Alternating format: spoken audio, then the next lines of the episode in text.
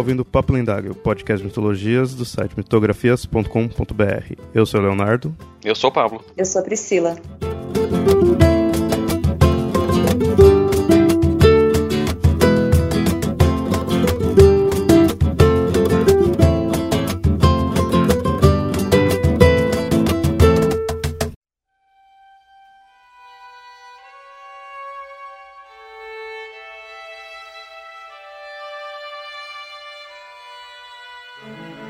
Enquanto o parricídio para Édipo foi a concretização de sua tragédia, para a psicanálise pode ser uma libertação.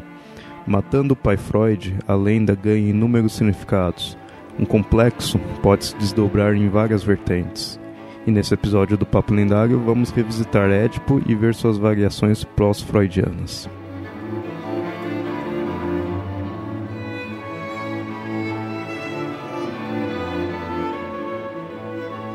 Muito bem, ouvintes. Nesse episódio a gente fecha a nossa trilogia sobre o Édipo. Inicialmente falamos do mito e da tragédia e anteriormente falamos do complexo de Édipo. Agora vamos nos manter na psicologia, mas vamos além da visão freudiana. Por ser um tema ainda bem complexo, preciso aqui de profissionais. Novamente o Pablo aqui que já é de casa e dessa vez com uma outra convidada, a Priscila, para nos ajudar.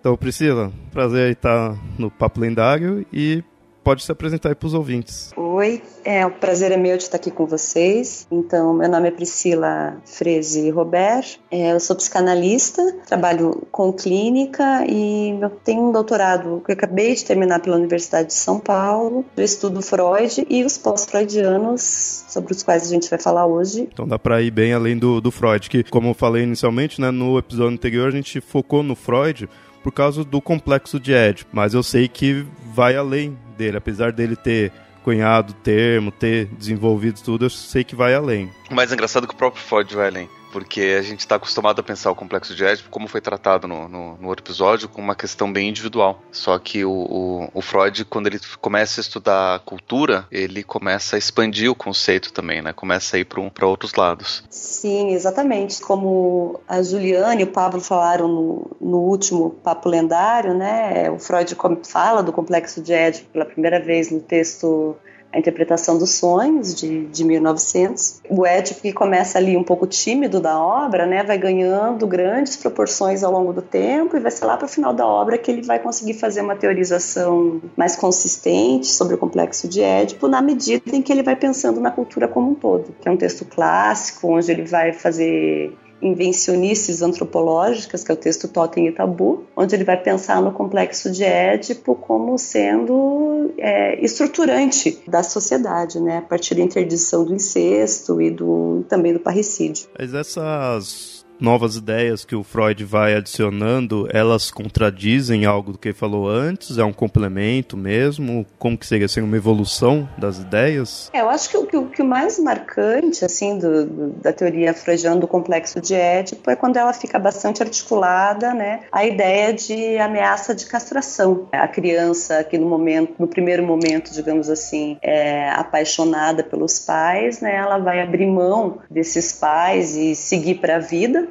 na medida em que ele tem o medo ali de perder algo muito, importante para ele, que a gente fala em castração, já pensa imediatamente em pênis, mas a ideia freudiana ultrapassa isso, né? O medo de perder algo que tem muito valor dessa criança pelo medo de perder o amor dessa criança. Então, na verdade, ele não contradiz, me parece, em momento nenhum as primeiras ideias. Pelo contrário, ele formaliza, né, de uma maneira mais consistente, anuncia como sendo central para a constituição do, do sofrimento humano e para a constituição da neurose. Ganha mais acento, mas não há contradição não. É nesse Totem Tabu, é um livro, é uma obra, o que que é? Esse é um livro que ele escreve no final da década de 10, né? É um livro onde Freud, de certo modo, escreve um, um, mito da criação da sociedade humana, digamos assim, né? Que o homem ele se torna homem na medida em que há uma passagem, né? Então ele cria lá o mito da horda primeva, que é a ideia de que então todos matariam a todos e tal. E num dado momento há um, uma interdição disso e se instaura uma ordem simbólica. Então, no lugar de um pai que é soberano, né, se instala um totem que tem aí um papel simbólico que todos adoram e que, enfim, ordena, digamos assim, simbolicamente a sociedade. Na verdade, né, eu me lembro dos tempos de faculdade, algumas pessoas, ah, mas de verdade existiu uma horda primeva e num dado momento, né, todos se uniram para matar o pai, no lugar houve um totem. Não, na verdade, o Freud ele queria, ele era bastante pretensioso né, e num dado momento ele quis criar uma teoria que explicasse o início da sociedade humana, mas a psicanálise hoje naturalmente considera totem e tabu uma espécie de mito fundador da psicanálise. E aí a gente pode falar um pouquinho do, da história do movimento psicanalítico. Então, o Freud ele começa a atender as pacientes histéricas e a psicanálise como um saber sobre o consciente, sobre a sexualidade humana começa a se firmar, né, e mostrar que tem uma consistência, que tem um poder de revelar uma verdade sobre o sujeito, sobre como ele se constitui subjetivamente, sobre o desejo. E na medida em que esse saber vai se constituindo, né, vai surgindo uma necessidade do movimento psicanalítico se criar e se firmar como um movimento forte e junto com isso, digamos, há uma extrapolação do campo psicanalítico, do campo exclusivamente voltado para a clínica, né, para o campo social. Então, Freud começa a falar cada vez mais, né, isso está desde o início, mas ele começa a falar cada vez mais de literatura, ele começa a fazer essas excursões antropológicas e, e o que se chama assim que a década de 10 é o, são os anos áureos da psicanálise, né, no qual ah, o saber psicanalítico, o saber do inconsciente, ele começa a ser muito potente. Então, é um momento em que, politicamente, é, é assim pelo menos que eu entendo, é muito importante para o Freud estender, firmar a sua teoria de uma maneira consistente e ele vai fazendo essas extrapolações, né? O que me parece que tem um interesse, digamos assim, político mesmo, né? De, de firmar a psicanálise como saber. São os anos de entusiasmo, digamos assim, do campo psicanalítico. Nessa década que é fundada a Associação Internacional de Psicanálise, que acaba unindo vários psicanalistas Exato. de vários lugares da Europa e ajudando ainda mais a fomentar essas ideias, enfim, e, e a divulgar a psicanálise pelo mundo o próprio Freud, ao longo da obra, vai diminuindo seu, seu entusiasmo, especialmente depois do pós-guerra, né? Que daí, quando ele escreve o texto dele, O Mal-Estar na Civilização, ele, enfim, ele termina a sua obra, digamos assim, um pouquinho mais cético em relação às, às maravilhas, digamos assim, da psicanálise e sabendo que o seu lugar, ele sim fala do desejo, sim fala do inconsciente, sim tem uma teoria consistente sobre o complexo de Édipo, mas está longe de poder explicar tudo o que se passa sobre o sujeito humano. E eu acho que é justamente para apontar os limites do, do complexo de Édipo que os pós-freudianos aí vão trazer a sua contribuição, né? Porque hum, uma coisa que eu gostaria de enfatizar é a ideia de que surge um, um certo momento, assim, na década de 20, na década de 30, mais ou menos, assim, que tudo na psicanálise acabava sendo explicado pelo complexo de Édipo. Existia uma grande busca por entender o complexo de Édipo dos pacientes, então como é que se dá essa passagem, a relação com o pai, a relação com a mãe, se chega num excesso, que a gente chama em psicanálise assim, de um excesso interpretativo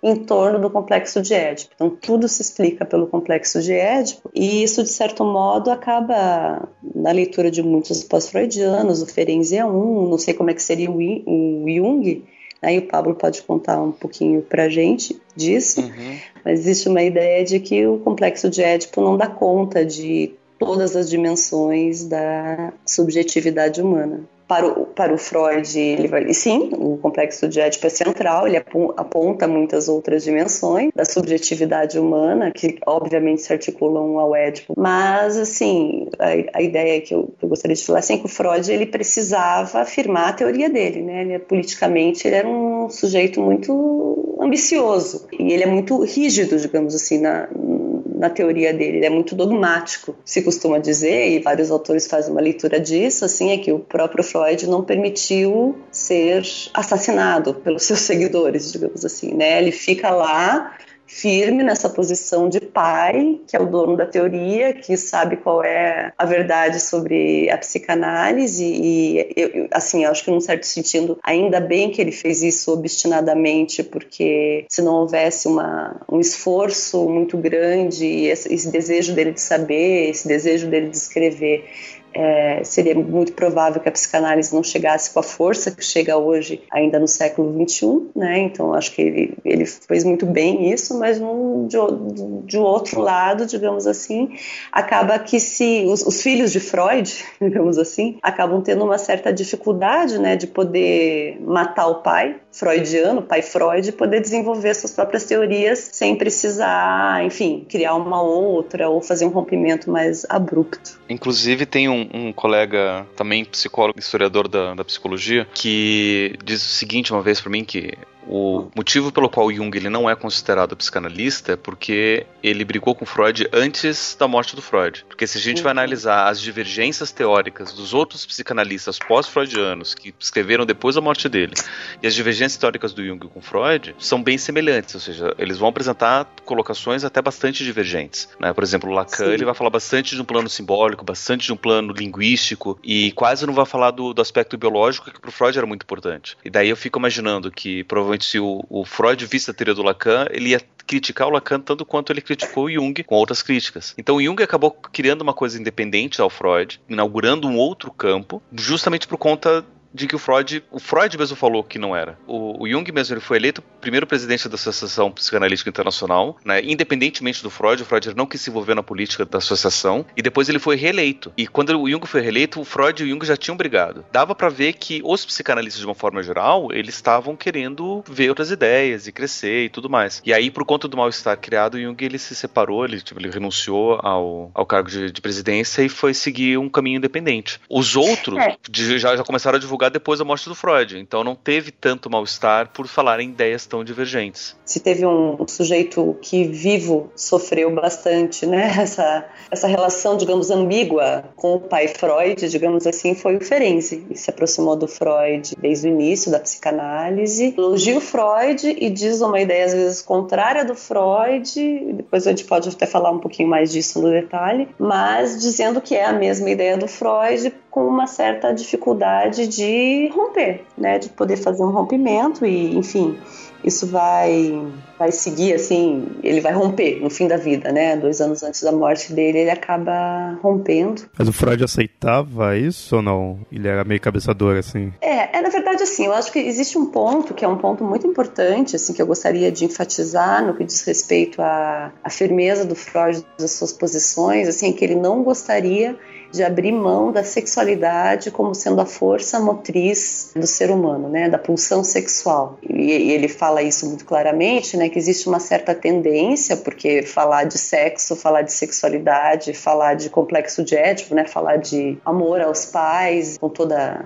a, a carga erótica que isso pode ter, é um tema que causa uma, um mal-estar tremendo. Então existia um, um grande temor do Freud, de que a teoria dele, na medida em que você pudesse pensar em outras forças que não apenas a sexualidade como aquilo que move o homem, que a sexualidade perdesse o seu valor, né? Então, muitas vezes, por exemplo, quando se, se discutia o tema da sexualidade infantil, mas, enfim, se, se a ideia não é que a criança está pronta para fazer sexo, então, não é, obviamente, não é essa a ideia de falar do erotismo infantil. Então, se perguntam ao Freud por que então não falar outra palavra, né? Uma palavra mais leve, sei lá, amorosidade e tal. E o Freud fala: se a gente cede nas palavras, então corre-se o risco de que a gente possa ceder nas coisas também depois, né? Então ele faz questão de manter a palavra sexualidade.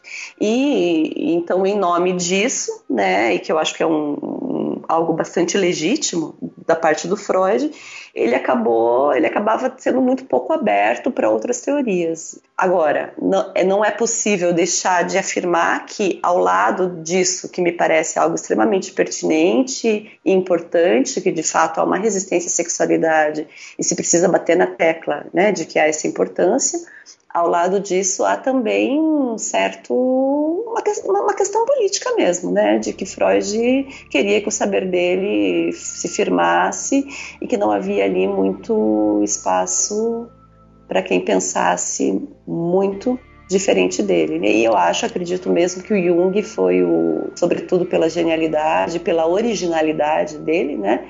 Ele foi o, o, o, filho que mais sofreu, digamos assim, né? Que acabou sendo deserdado. Né? É, ele não foi o primeiro deserdado. Teve outro que foi deserdado um pouco antes, que foi o Adler. Mas ele não. A teoria do Adler, por mais legal que seja, não, não foi é, tão propagada, não criou tanto burburinho em volta como as ideias do Jung.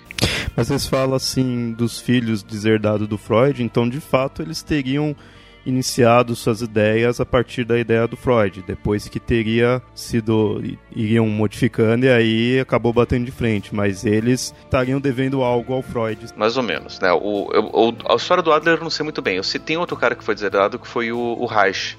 O Reich começou querendo ser, ser psicanalista, ele começou trabalhando junto com Freud. As primeiras ideias do Reich eram bem psicanalíticas mesmo. Ele tem uma das obras mais conhecidas do Reich, que é a Análise do Caráter, é uma, uma visão bem freudiana em cima das neuroses é, no corpo né, dos, dos, sintomas histéricos. Então ele é bem, é bem freudiano. E esses primeiros textos agradaram Freud.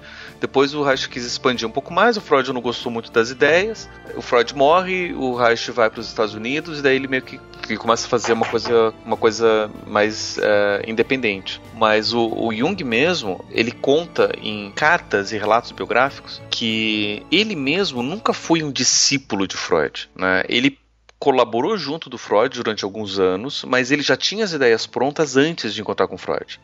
Né? Ele já estava meio direcionado antes de encontrar com Freud, se encontrou com Freud, aprendeu a técnica psicanalítica, aprendeu a técnica psicoterapêutica, que depois ele vai utilizar, mas as ideias dele mesmo já estavam mais meio que direcionadas de antes. Talvez por isso o Jung nunca tenha compreendido direito a proposta freudiana, né? Ou não aceito da forma como Freud estava colocando, porque o Freud colocava uma coisa e Jung dizia, olha, mas eu acho que é um pouco diferente. E daí tentava levar para o outro lado, porque ele já tinha essas ideias já de antes.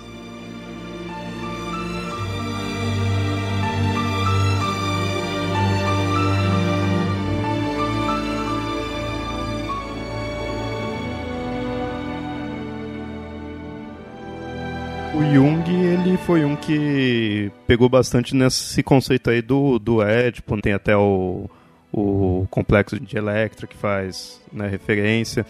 Mas a gente vai né, entrar mais a fundo aqui do Jung, mas só para saber, tem vi outros que conviveu com o Freud e também mexeram na parte do complexo? O principal autor sobre o que eu gostaria né, de falar é, na verdade, uma, uma, uma discussão do Ferenczi com o Freud que vai acontecer lá no, no mas bem mais para o fim, para o fim da obra, né? O que, que o Freud vai dizer, né? Ele está interessado em pensar assim, o que, que o sujeito ele consegue elaborar numa experiência de análise, né? E, assim, ele está lá no fim da vida dele e então ele tem um texto que é bem interessante, um texto muito discutido até hoje, que é um texto freudiano que se chama Análise Terminável ou Interminável. Quer dizer, um sujeito vai lá para uma experiência de análise, tem lá o sofrimento, né? O que, que é possível se elaborar, o que, que não é possível se elaborar numa análise. E o Freud vai, vai dizer né, que ele acha que existe um limite que, que não, daí não é possível se ultrapassar, que é a passividade do homem, né? Em relação ao seu pai, né? Assim, tem que existe um limite do que é possível ser ultrapassado. E o Ferenczi, o Ferenczi é interessante porque ele fez análise com o Freud. Olha que legal isso, né? E ele fala que ele nunca conseguiu trabalhar na análise com o Freud, porque isso no começo da, da psicanálise freudiana era muito comum, né? Todo mundo fazia análise com todo mundo, porque era muito pequeno o movimento psicanalítico, então as pessoas tinham uma relação próxima, mas acabavam analisando uns aos outros, coisa que hoje em dia não é recomendável e, e nem desejável. O que, que o, Ferenczi vai dizer? Ele diz assim: olha, eu nunca consegui elaborar na minha relação com o Freud a minha transferência negativa. Transferência negativa quer dizer os, os, os, afetos hostis, o ódio dirigido ao analista, né? Eu nunca tive espaço para trabalhar o meu, o meu ódio com relação ao Freud, não consegui fazer isso. Eu fico me perguntando aqui, o movimento psicanalítico também se pergunta se o Freud se permitiria, né, ser destruído, digamos assim,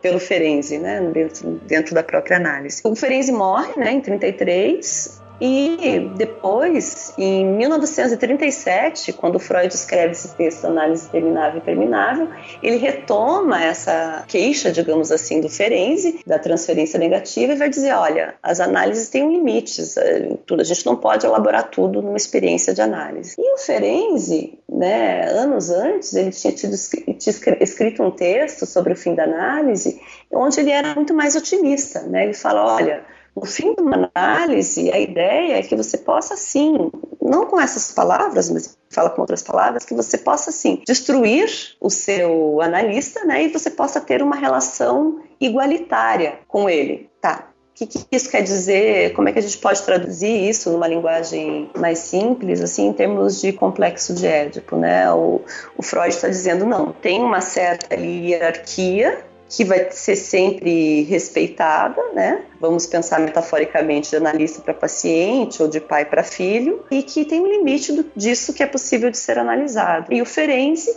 ele tem uma concepção muito mais libertária do que deve ser uma experiência analítica, como se fosse assim, né? Não, a gente elabora sim o complexo de Édipo, a gente consegue chegar no fim de uma análise numa posição de igual para igual, digamos assim. Então isso eu no meu entendimento isso marca uma leitura bastante diferente né, entre os dois autores, embora o Ferenc morreu muito jovem, não conseguiu desenvolver muito disso, embora seja um autor hoje em dia muito estudado no campo psicanalítico.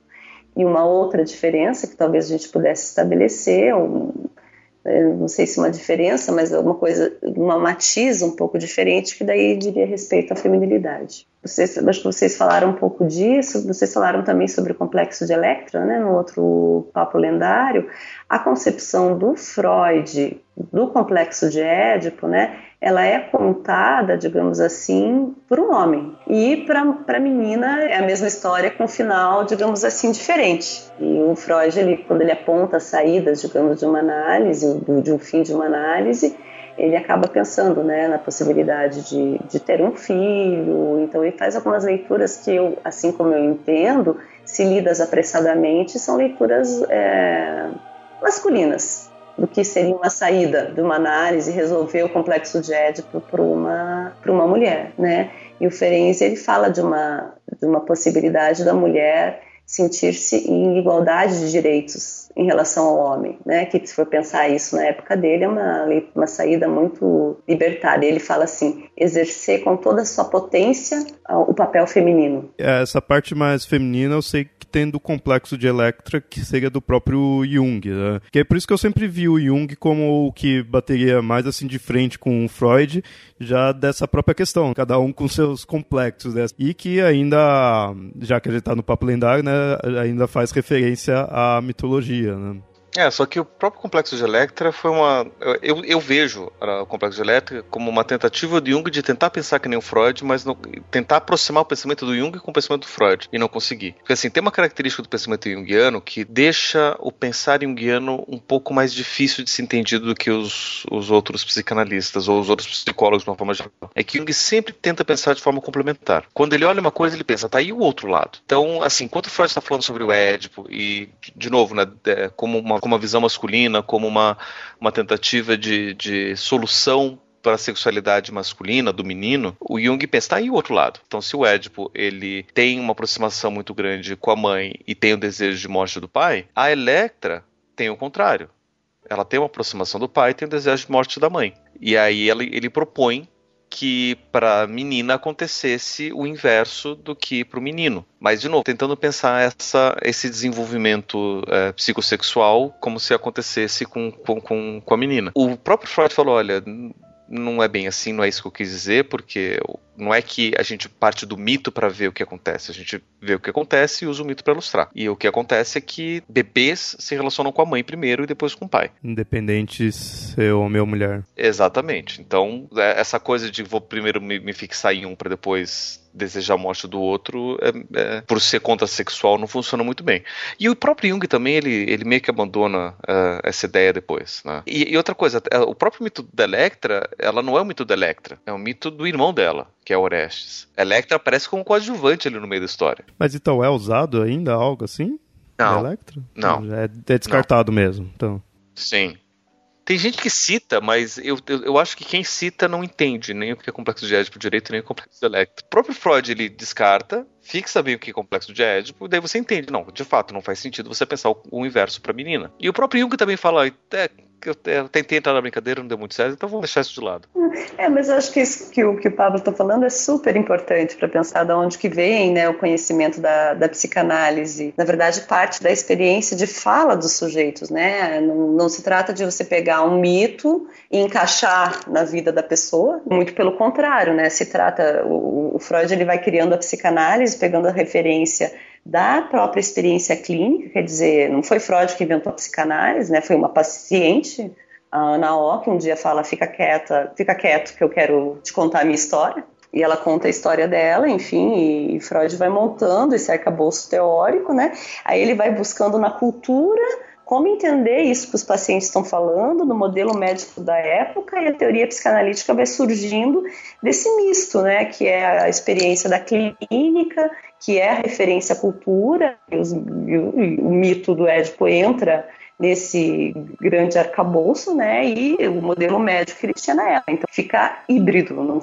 é, e se tem algo que eu acho daí da mitologia né, que é interessante, é que quando Freud ele pega o complexo de Édipo, ele vai apontar um destino trágico para o ser humano, né? Então, a primeira história de amor da vida de, um, de uma criança está fadada ao fracasso, né? Você ama seus pais, mas se você quer se tornar sujeito, então um dia você vai ter que renunciar a esse amor e deslocar esse amor para outros amores que você vai encontrar no simbólico, na cultura, na vida, em outras pessoas. Mas isso não vem a priori, digamos assim, da mitologia para a clínica, não, ao contrário, né? Que eu acho que é justamente isso que num dado momento aconteceu no campo psicanalítico, né? Na década de 30, que é aquela coisa de você já levar o mito pronto, digamos assim, para a escuta, né? Então tudo que o paciente fala uma certa tendência de encaixar dentro do complexo de Édipo. Não se trata de nada disso. O que importa é que o paciente está falando.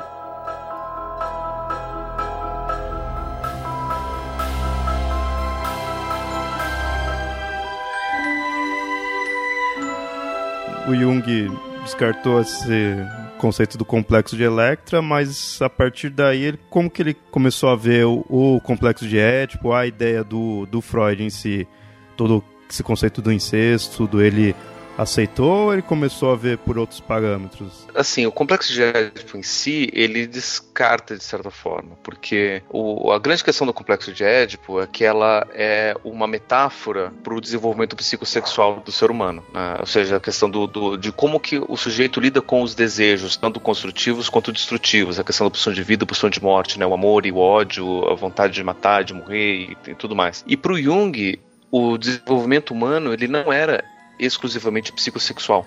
A sexualidade, ela faz parte, mas você tem outras coisas também, né? Aquela, aquela tendência do Jung de olhar para outro lado, ele via, tá, mas você tem sexualidade aqui. Qual que é o oposto da sexualidade? Mas então Jung, quando ele, ele vê essas outras várias possibilidades de, de interação humana, de interação complexas, ele meio que descarta a necessidade de se falar de um complexo de Édipo ou de um complexo de Electra de uma forma geral. Do, do, jeito que você falou, dá a entender assim, que o Jung ele já era meio que contrário a um conceito que seria básico do Freud em relação ao complexo, que é focar tudo no conceito ali sexual. Né? Então não teria nem como ele aceitar mesmo. É, ele chega a trabalhar é, a questão da sexualidade de, durante a obra dele inteira. A questão é que é, o foco na sexualidade não acontece no Jung, porque Jung ele reconhece que sexualidade é uma das coisas que faz parte, mas não é nem o central, nem o mais importante, nem, nem nada. É mais uma das coisas. E aí, as questões relacionadas à sexualidade que Jung vai tratar, ele sempre tenta complementar com outras visões também. Né? E principalmente buscando nos mitos e na história o que está acontecendo.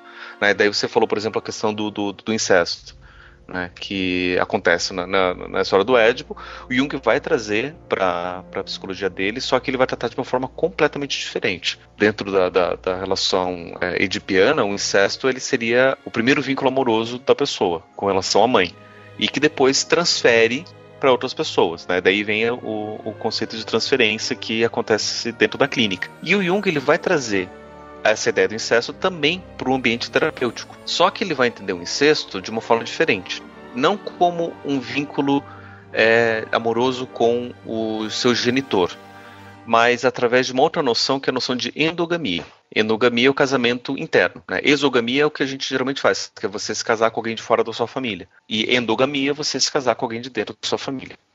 Quando a gente analisa a história e os mitos, a endogamia ela vai acontecer principalmente entre os deuses, que seria uma forma dos deuses poderem garantir a força do sangue divino.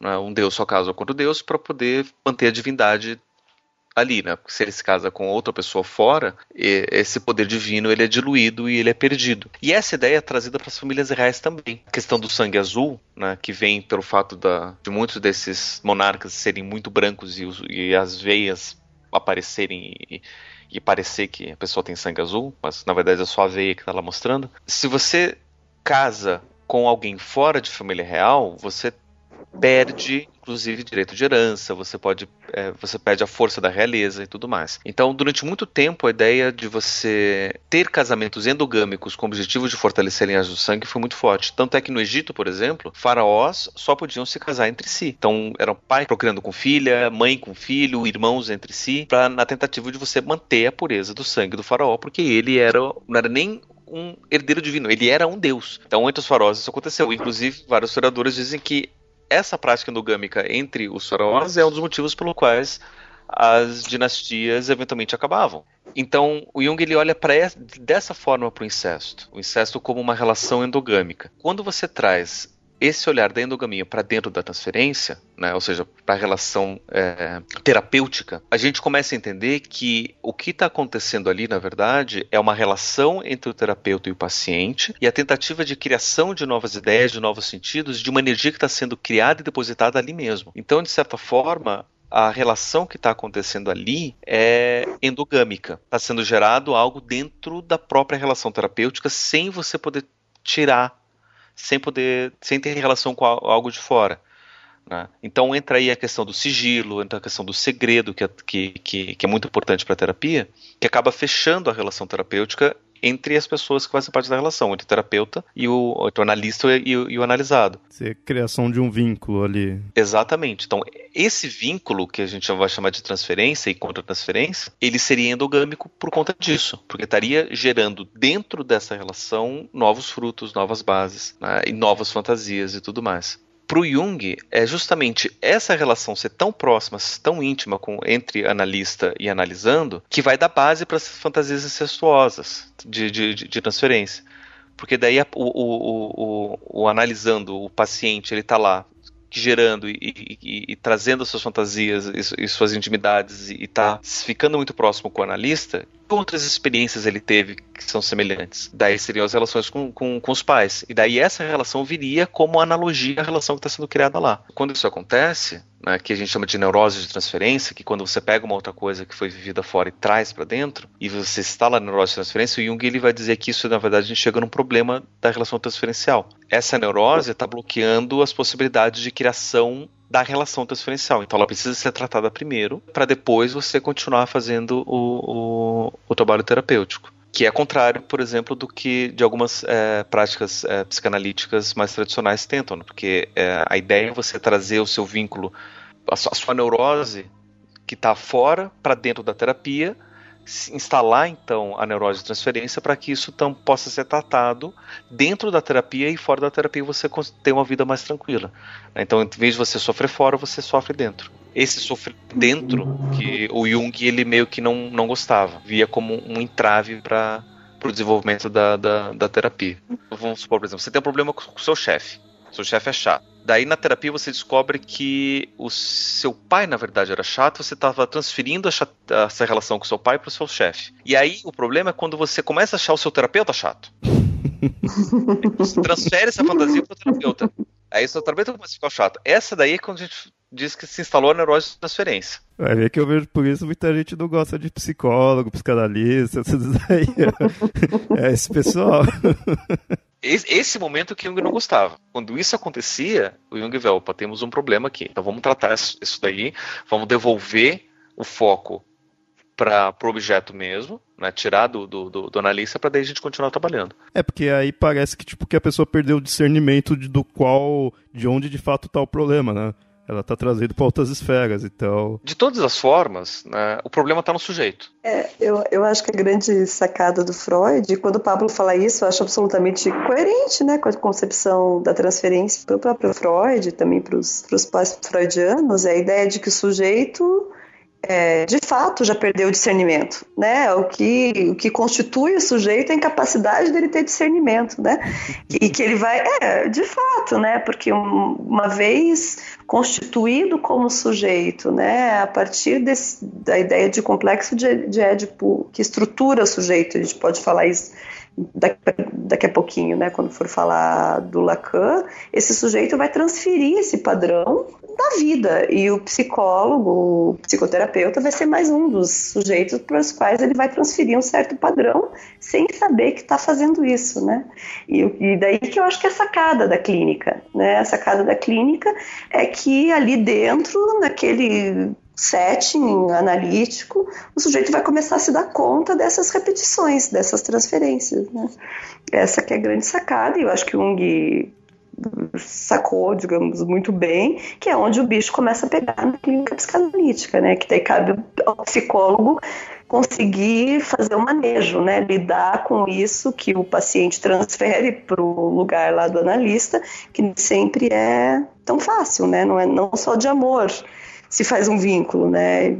Como o próprio mito de Édipo mostra, né? Se faz de amor e de ódio. Né? O outro tema do, do Édipo que não é tratado bem por Jung, mas pelo Hillman, que é outro psicólogo é, pós-jungiano, que é a questão do, do parricídio, né? Que é da, do, do, desejo de morte do pai. Que daí seriam os, os dois focos do, do Édipo, né? O, o vínculo com a mãe, o vínculo incestuoso com a mãe e o desejo de morte do pai. Então, o incesto Jung trata dentro da relação transferencial, né, como essa possibilidade de vínculo e criação interna dentro da relação terapêutica. E a ideia do parricídio, Jung não, ele mesmo, ele não, não trata, mas o Hillman, ele, ele vai discutir isso num texto chamado Édipo Revisitado, onde ele não vai tratar especificamente do desejo que o filho tem de matar o pai, mas de novo ele inverte e olha o desejo que o pai tem de matar o filho. O, o filicídio, o desejo do filicídio acontece antes do parricídio. O Gilman vai dizer que essa seria uma ideia arquetípica, ou seja, um padrão universal presente de uma forma geral em toda a humanidade. Inclusive, no próprio mito cristão, o filicídio ele aparece, porque se a gente tem a ideia de que o cristianismo ele se funda com a morte de Jesus na cruz e quem condenou Jesus à morte foi o próprio pai dele, como uma necessidade de poder pagar pelos pecados da humanidade, o filicídio ele também é um mito fundador do próprio cristianismo e que, quiçá, da civilização ocidental ocidental judaico-cristã. Né? Que legal isso. Felicídio seria uma ideia muito, muito forte. Né? O Jung ele fala um pouco sobre isso no livro Resposta a Jó. A divindade busca a redenção através da humanidade. Então, não é que a divindade também seja perfeita, a divindade é reflexo da humanidade e vice-versa. Quando Deus se faz carne, ele está buscando a própria redenção. E essa redenção viria com a morte e, e tudo mais, né?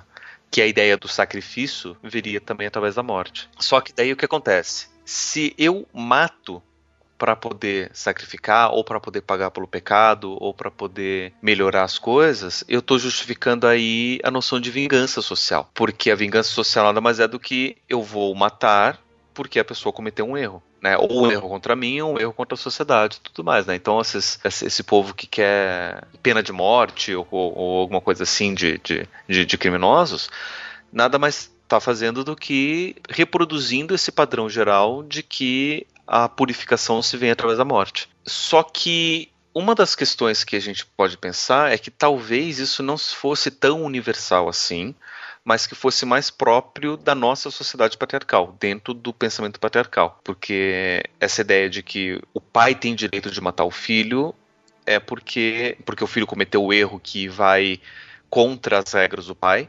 vem só dentro de uma estrutura onde o pai manda em todas as outras coisas. Então só entra dentro do, do, do, do, do, do patriarcado. Então esse desejo de morte do filho, esse desejo filicida, é uma forma de você punir o filho pelo pecado que ele cometeu, ou seja, pelo por agir contra a regra do pai, ou de certa forma contra o próprio pecado do pai. Né? E aí, na, na, história do Édipo, é justamente isso que acontece. Porque quem comete o pecado foi o pai do Édipo, o Laio. E aí ele foi condenado. E a condenação dele foi ser morto pelo próprio filho. Antes do filho nascer, ele já sabia disso. Então, quando o filho nasceu, ele falou: então vamos matar o filho. É, porque a punição que o Édipo traria pro Laio não seria. Hum, consciente do Édipo, mas o ato que o Laio teve com o filho dele foi consciente. Então o Édipo nada mais seria do que a mão do destino ali. Né? Ele não seria um agente por si só, ele seria simplesmente a mão do destino fazendo com que as coisas aconteçam. Só que daí não dá certo, o Édipo não morre, eventualmente depois o, ele mata o Laio, de fato, o destino se cumpre. E aí o que acontece de interessante? O Édipo, ele reconhece que ele errou também porque ele não deveria ter matado, ele nunca quis matar o pai. E ele reconhece, ele se cega. E aí o que acontece? Ele vai para a coluna e ele também faz parte, ele reproduz o mesmo padrão do pai, continua nesse desejo filicida. Porque o que acontece? A filha vai chamar o Ed por falar: olha, os seus filhos estão se matando. Porque eles não conseguem resolver quem vai tomar conta da cidade. Volta lá e dá um jeito na cidade o Edward fala: olha, problema deles, eles que se matem. Naquele momento ele condenou os filhos à morte. Né? Ou seja, o desejo filicida continua perpetuando e de fato as coisas só se resolvem quando a filha do Édipo morre. A ideia do, do, do filicídio ele acaba sendo bem presente ali durante toda a história do, do. O Édipo ele faz isso porque ele não consegue agir contra quem ele acha que é o verdadeiro culpado da tragédia que nada disso teria acontecido se os deuses não fossem tão cruéis. Né? O Édipo culpa os deuses. Só que ele não pode fazer nada contra os deuses, logo, ele faz contra os filhos. Mesma coisa o Laio, né? Os deuses que disseram que a hospitalidade tem que ser respeitada. O Laio não respeitou, ele tem que pagar. A culpa, então, que ele não pode matar os deuses por conta disso, ele vai e tenta matar o filho. É, nesse ponto de contrário aos deuses, o próprio o Creonte, se for ver também, passa por isso. Que ele quer pôr as leis dele e tem a lei de que tem que enterrar para ter um, um pós-vida justo, tudo lá. Que a Antígona tá batendo pé. Ele não quer, não quer, acaba continuando se ferrando por causa disso, de ir contra ali os deuses. É, de fato, o que o, Rimo vai acabar trazendo é uma noção de responsabilidade em cima daquilo que a gente faz. Eu não reconheço a minha, a minha responsabilidade nos atos, né? Porque o, o Edipo ele não sabia que ele tinha matado o pai e ele não sabia que ele tinha casado com a mãe, então ele não tem como se responsabilizar por aquilo e a cegueira é um, um, um, ato de, meu Deus, o que, que eu fiz? De reconhecimento de que ele de fato é responsável, mas ele não tinha como ser responsável. E na segunda peça, no Edip Coluna, ele sempre está discutindo isso, tipo, eu não sabia, eu não sabia, eu não sabia. E de novo, como ele não tem como se vingar, agir contra quem são os verdadeiros culpados, que são os deuses, é, ele se volta através da vingança que ele joga em cima dos próprios filhos. Só que aqui a vingança ela, ela é socialmente justificada. E, de novo, a ideia do bode expiatório, né? Ou seja, se eu não tenho como, como matar o pecador, eu vou matar uma outra coisa, vou matar um bode para poder pagar pelos pecados, vou matar outra pessoa para poder pagar pelos pecados. E daí, se a gente pensar no próprio mito cristão, a ideia é mais ou menos essa. Porque Deus criou a humanidade, a humanidade erra. A culpa foi de quem? Da humanidade ou do, de ou de Deus que criou a humanidade que comete erros? e Deus cria as regras. A regra é: errou, tem que morrer. Só que se todo mundo for agir à risca, todo mundo vai morrer e não vai ter mais humanidade, porque tá todo mundo errando. Então Deus ele tem que mandar a si mesmo, na forma do seu filho para que ele seja um sacrifício que dê, dê, conta desse, desse pecado. Pecado de quem? Da humanidade? Ou o pecado próprio de, do, do, próprio Deus de ter criado uma humanidade pecadora? É, que ele tentou isso no dilúvio, mas ainda não deu certo. A gente pode até pensar, começou com Adão e Eva. Pecaram, então expulsou do, do, do paraíso, foi o primeiro castigo. Daí teve o dilúvio, também não deu certo. Daí teve o Torre de Babel, também não deu certo.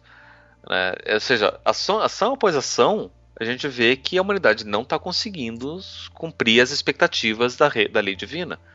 Então, a culpa é de quem? Da humanidade? Ou é de Deus que ou coloca padrões muito altos ou não dá conta da humanidade de alcançar esses padrões? Mas ele insiste. Né? E aí o que acontece? O filicídio é, seria esse desejo de, de matar o filho para poder dar conta dos seus próprios erros, que é o que o Jung traz de novo no Resposta a Jona. Então, toda essa volta através do Édipo para poder justificar essa visão do, do filicídio como sendo mais forte do que o próprio parricídio. E aí, se a gente começar a pegar a ideia central dessa da, da, da ideia do felicídio, que é a vingança, a gente consegue entender, né, a, o desejo de vingança que a sociedade tem. Né? Por que, que eu quero me vingar? Porque provavelmente a pessoa que está sendo o, meu, o, obje, o, objeto da minha vingança agiu contra uma regra já estabelecida. A regra estabelecida por quem? Pelo pai. É, isso que o Pablo fala é interessante, porque faz pensar, e eu concordo com isso, que a psicanálise, tal como ela foi escrita inicialmente, ela não faz muito sentido fora de uma sociedade patriarcal.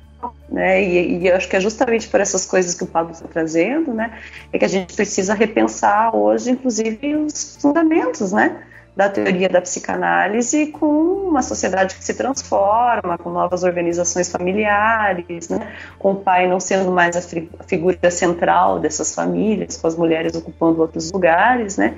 Então, toda essa estrutura de uma psicanálise, como se diz, né? de uma ciência judaica para ajudar a lidar com a culpa cristã, a culpa cristã precisa ser repensada. Né?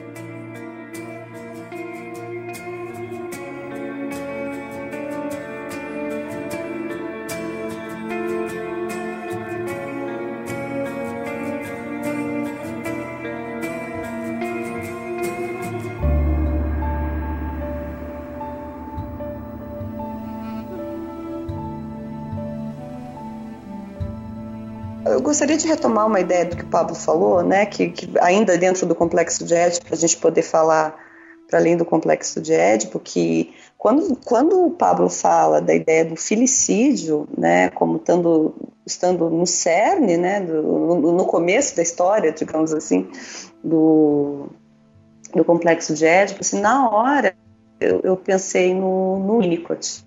É no Winnicott, que é um pós-freudiano, que, que, na verdade ele desloca mesmo o, o complexo de Édipo do centro, né, da, do, do, do, trabalho da análise, mas ele vai falar de uma coisa super importante na constituição do sujeito, na formação é, subjetiva do sujeito, que ele vai falar justamente da importância do ódio materno para a constituição subjetiva. Isso é muito interessante, né?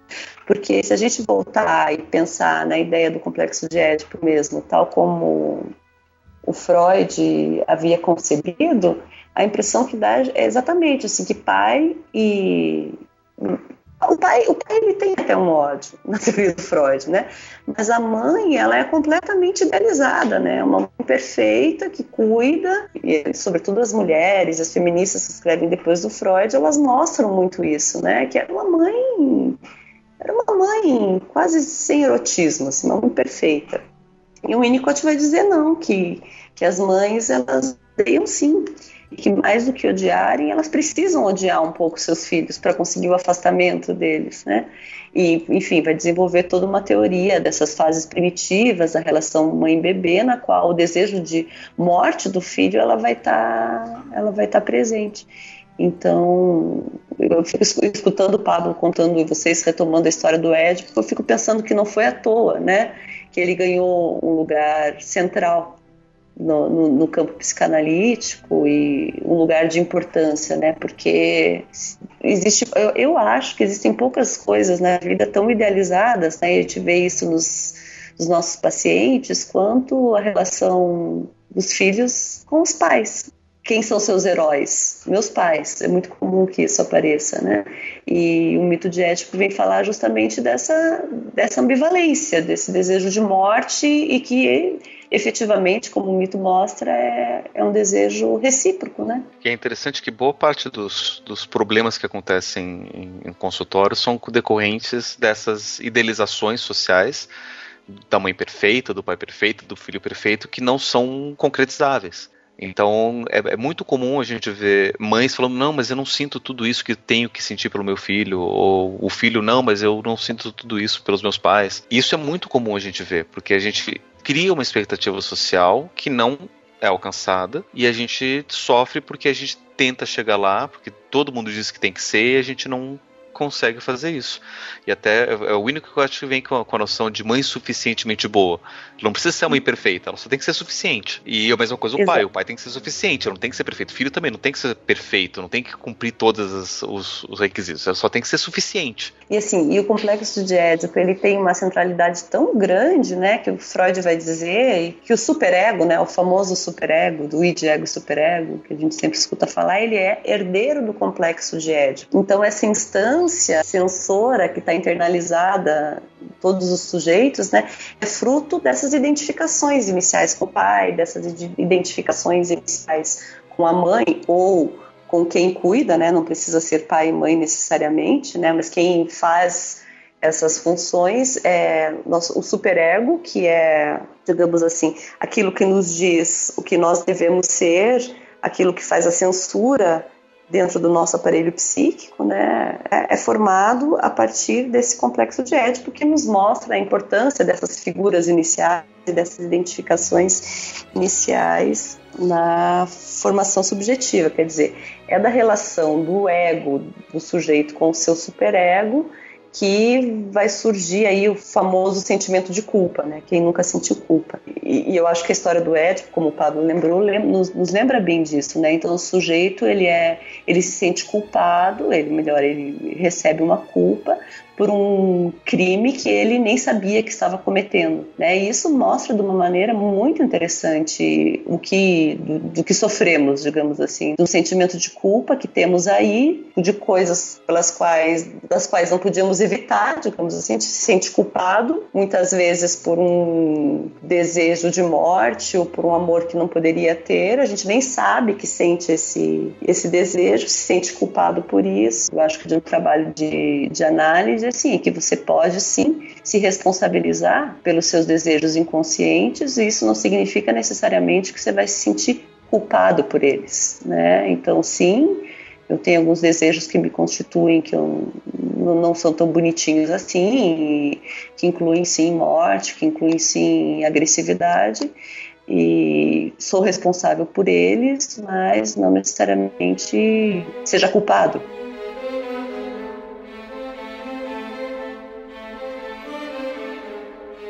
Priscila, você pode ah. aproveitar que você citou as, as feministas e falar das visões das psicanalistas mulheres sobre o Édipo na a Melanie Klein, Ana Freud? Na verdade, depois da morte do Freud e tal, o movimento psicanalítico segue, né?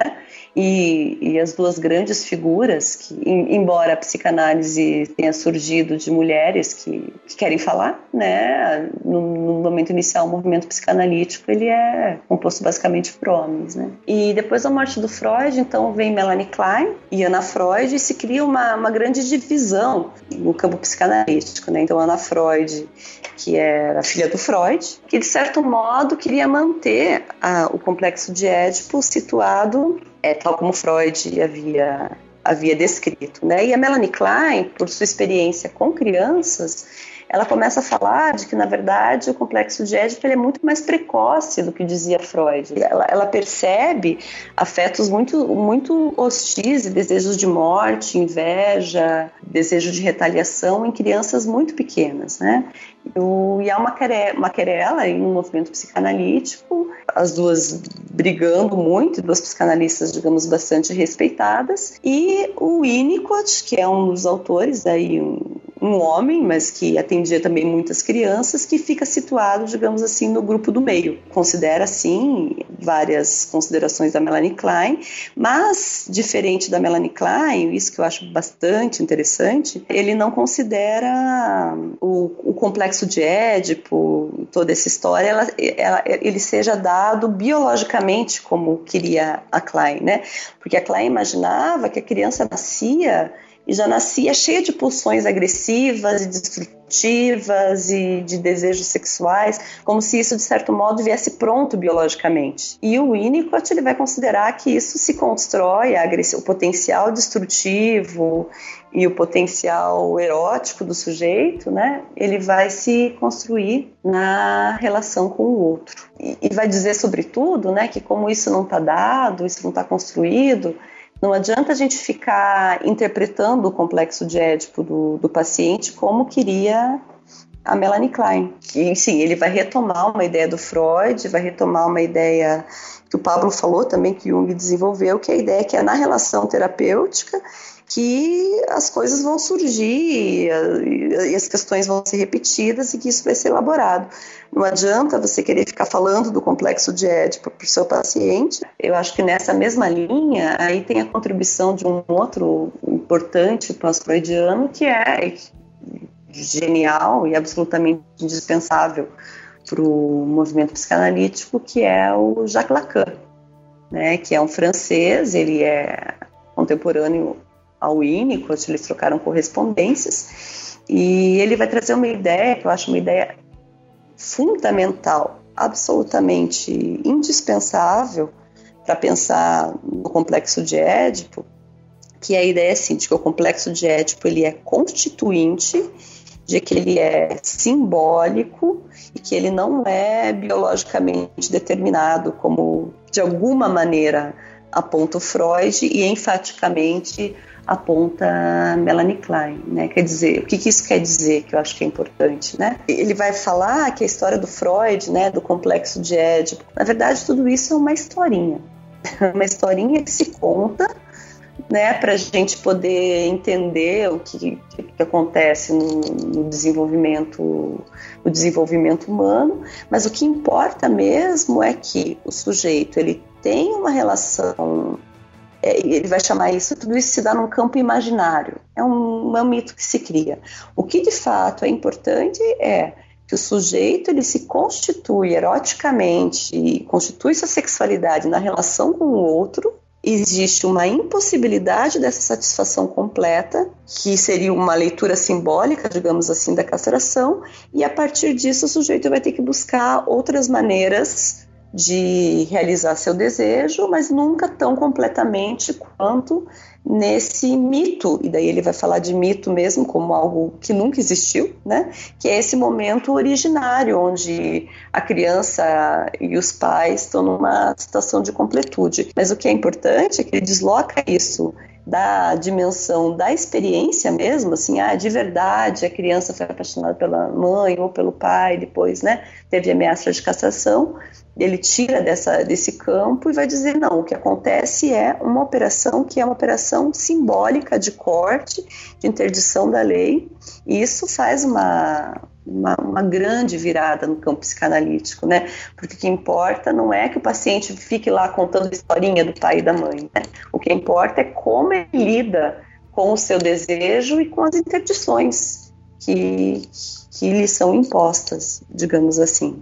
Então, assim, são todos autores que vão permitir um descolamento né, da historinha do, do Édipo como algo que é uma fase do desenvolvimento. Senão a gente pode criar a falsa ideia né, de que tem uma linha de desenvolvimento, né? Então o sujeito passa lá pela fase oral, mas o que importa não é exatamente como se dá como se dá essas passagens, né? O que importa é a relação do sujeito com o outro e o que ele vai conseguir fazer disso depois da sua vida. E esses pós-freudianos, então, eles teriam meio que desdobrado todo o complexo ali, apesar do Freud ter mais tarde retornado né, em, vida, ali, ele ter, óbvio, né, ele ter retornado o conceito do complexo, ter lapidado mais, mas esses que seriam pós-freudianos, eles têm desdobrado né, o Isso. conceito. O Édipo como uma, uma metáfora do que acontece no desejo humano, ele é ainda absolutamente indispensável, né, para o campo psicanalítico, apesar de que ele não fica restrito à história do, né, do amor do bebê pelo pai ou pela mãe, do medo de, da castração. Queria aproveitar também que você colocou aqui na pauta o livro O Anti-Édipo, do Terezo e do Guattari. Se você também pudesse falar um pouco dessa ideia. Se a gente pensar um pouquinho do, do que aconteceu lá na, na, psicanálise na França, né? Então, assim, o, o, o, Lacan ele faz essa releitura, né, do complexo de Édipo, pensando em termos estruturais, né? Ele, ele usa o conceito do estruturalismo do Levi-Strauss, Marcel Mose, sobretudo da linguística de Saussure, né? E quando se fala em estrutura, então você não está mais pensando na experiência, que aconteceu fase após fase, mas uma estrutura constituinte do sujeito, mas ainda assim o Édipo fica com essa centralidade bastante grande, né? E o que o, anti, o anti-Édipo, do, escrito pelo Deleuze, pelo Guattari, um pouco na linha libertária de 68, vão dizer, é que na verdade o Édipo ele apresenta os, os seus limites, né? E, e, o que ele vai falar no fim das contas é um pouco o que eu disse um pouco antes dessa potência libertária do desejo. Então não é que o anti, quando a gente pensa o livro do antiético do Deleuze Guattari, a primeira impressão que dá é que é como se eles desconsiderassem a ideia do complexo de Édipo, né?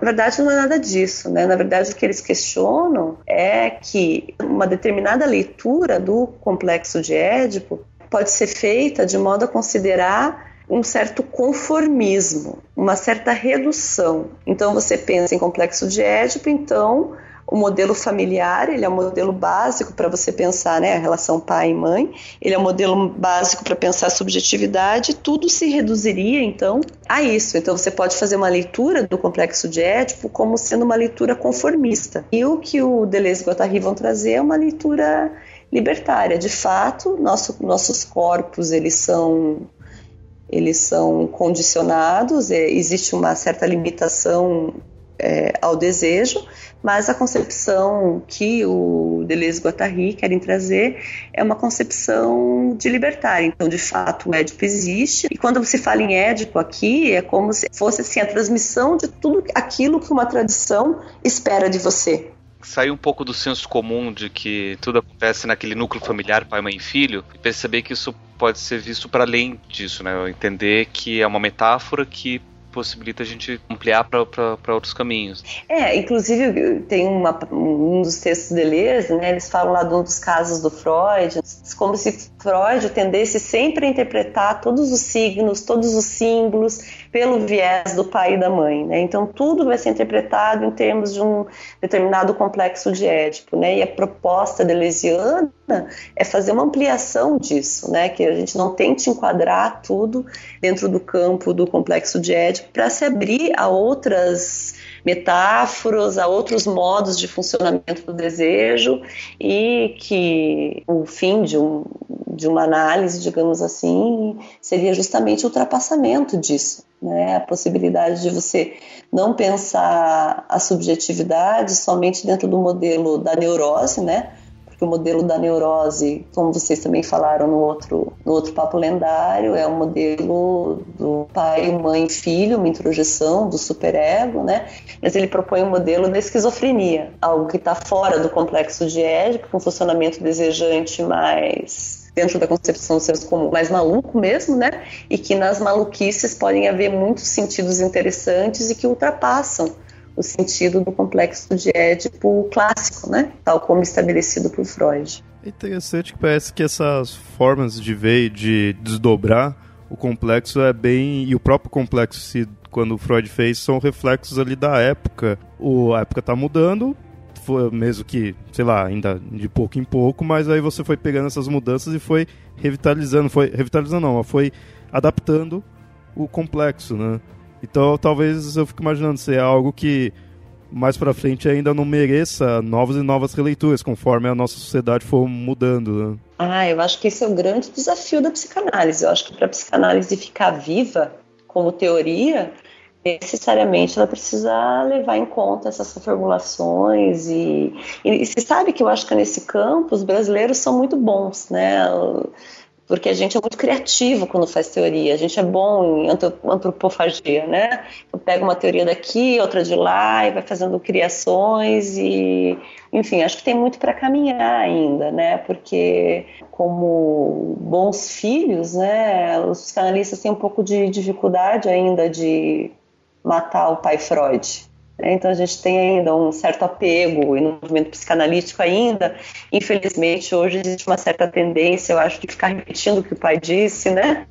Mas eu acredito que a, é, tem uma frase do Goethe que eu amo, assim, né? Que o próprio Freud cita paradoxalmente, né? Esse é o, é o, paradoxo, assim, que é aquilo que herdaste torna teu. Acho que a nossa geração tem como desafio aí é pegar essa herança da teoria do complexo de Édipo e poder reinventá-la digamos assim, a nossa maneira. E acho que é o que precisa, em parte, porque isso vai. Vocês que são profissionais na área, vocês vão estar tá tratando, vai estar tá se envolvendo com as pessoas na época atual, né? E óbvio, vocês não vão ficar. Não é só um historiador que fica olhando só o passado, então vocês precisam estar tá com os conceitos revitalizados, adaptados, né?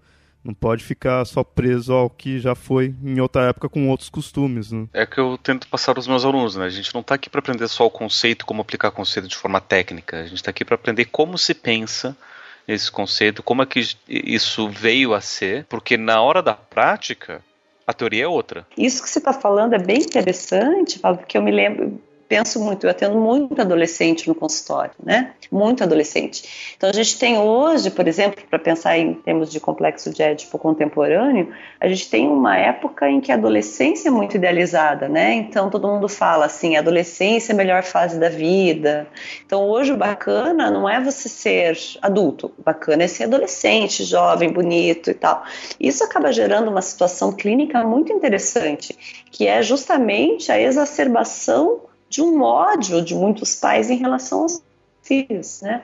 Então se percebe muitas vezes, assim, tem até alguns trabalhos surgindo sobre isso, de uma raiva muito grande de algumas mães em relação às suas filhas. Então uma relação de ambivalência muito grande, né? Você vê uma inversão de valores, assim, no, quando os adolescentes são os donos da casa. Então o poder já não está mais no pai, o poder está na criança, o poder está no filho, né? Então aí como é que a gente pensa teoricamente isso em termos de complexo de Édipo, né? É um desafio e tanto e a gente está tentando, está tentando re, reinventar aí nossas teorias e o pessoal do Papo Lendário pode nos ajudar indicando novos mitos para pensar. O pessoal aí do Mitografias pode nos ajudar. É, até mesmo porque se a gente for ver a nossa cultura hoje, né, uma das coisas que eu defendo é que se a gente é, insiste em olhar para os mitos do passado para tentar, tentar entender o nosso, o nosso tempo de hoje, a gente vai perder as construções de agora. E tem muita coisa que a gente não entende a história, não sabe de onde surgiu, que está sendo re reescrita. Então, um, um dos problemas que eu vejo, por exemplo, dessa da insistência tradicionalista na visão do Édipo é a insistência no núcleo trino familiar básico, né, pai, mãe e filho. Como se isso fosse a base estrutural de tudo que vai acontecer no indivíduo e na sociedade. Só que a gente sabe, olhando para a história, que essa ideia de família nuclear vai ser uma coisa muito recente. E a gente insistindo nisso daí, a gente acaba perdendo a possibilidade de ver outras relações possíveis. Né, outras formas de, de, de família. Porque muitas vezes os mitos clássicos, por não tratar as famílias da forma como a gente trata, não vão relatar dessa forma.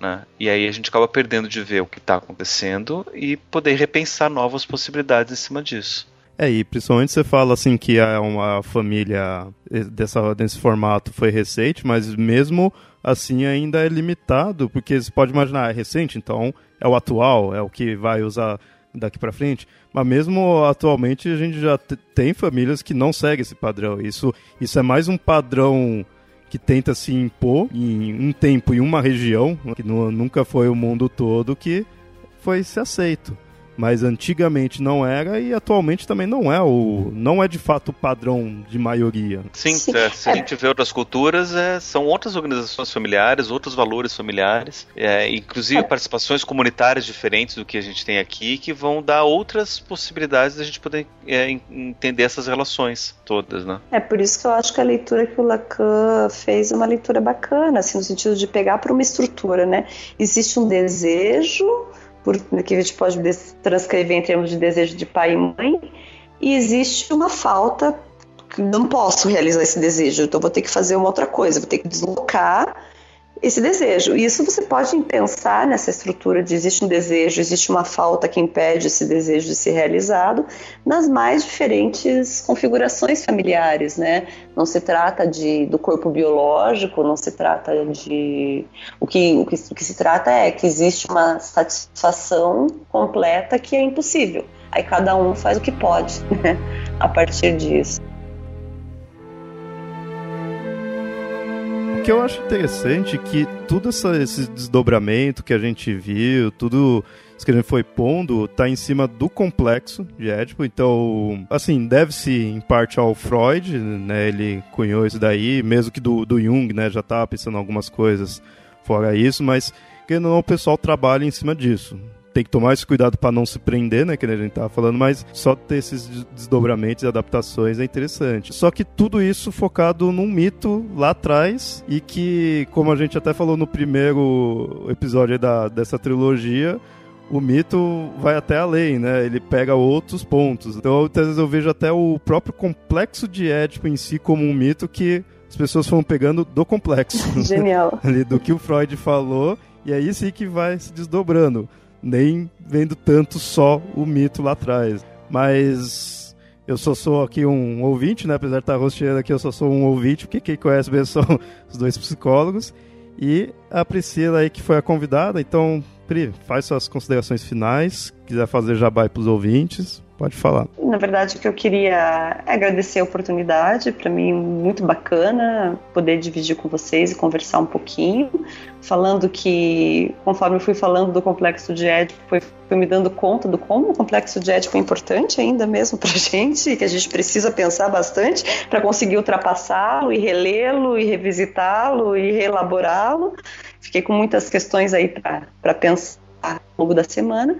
E, enfim, eu queria convidar vocês para visitar o meu site, tem meu site que é priscilafreze.com.br e onde eu, onde eu coloco lá os meus artigos, minhas produções, algumas colaborações, tanto para o campo acadêmico quanto texto para pais, adolescentes e tal. E, enfim, queria agradecer a oportunidade. Foi muito divertido estar com vocês.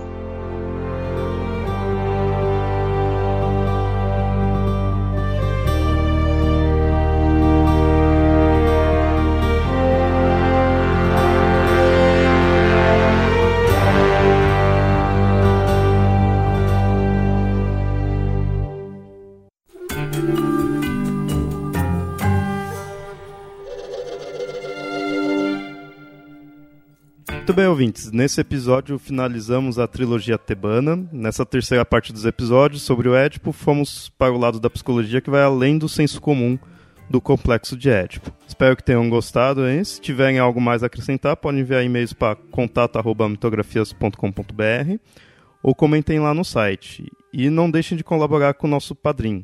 Vocês podem ajudar a gente com pequenos valores aí que você já ganha algumas recompensas com participar do nosso Templo do Conhecimento. Onde a gente vai colocar futuras pautas, a gente tem conversas lá que só quem é permitido lá vai ver. Espero que tenham gostado e até mais. Tchau, tchau.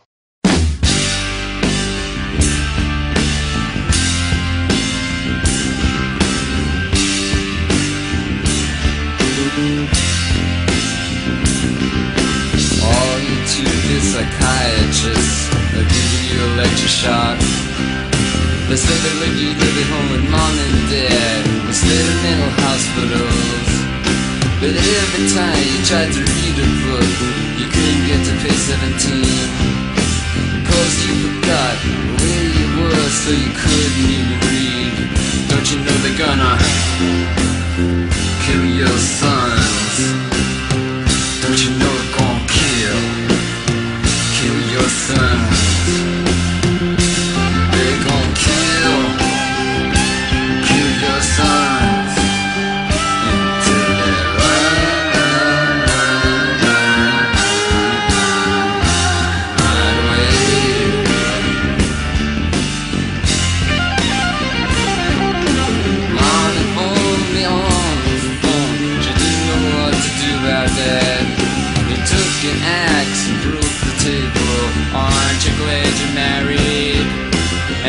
She got married on the island and her husband takes the train.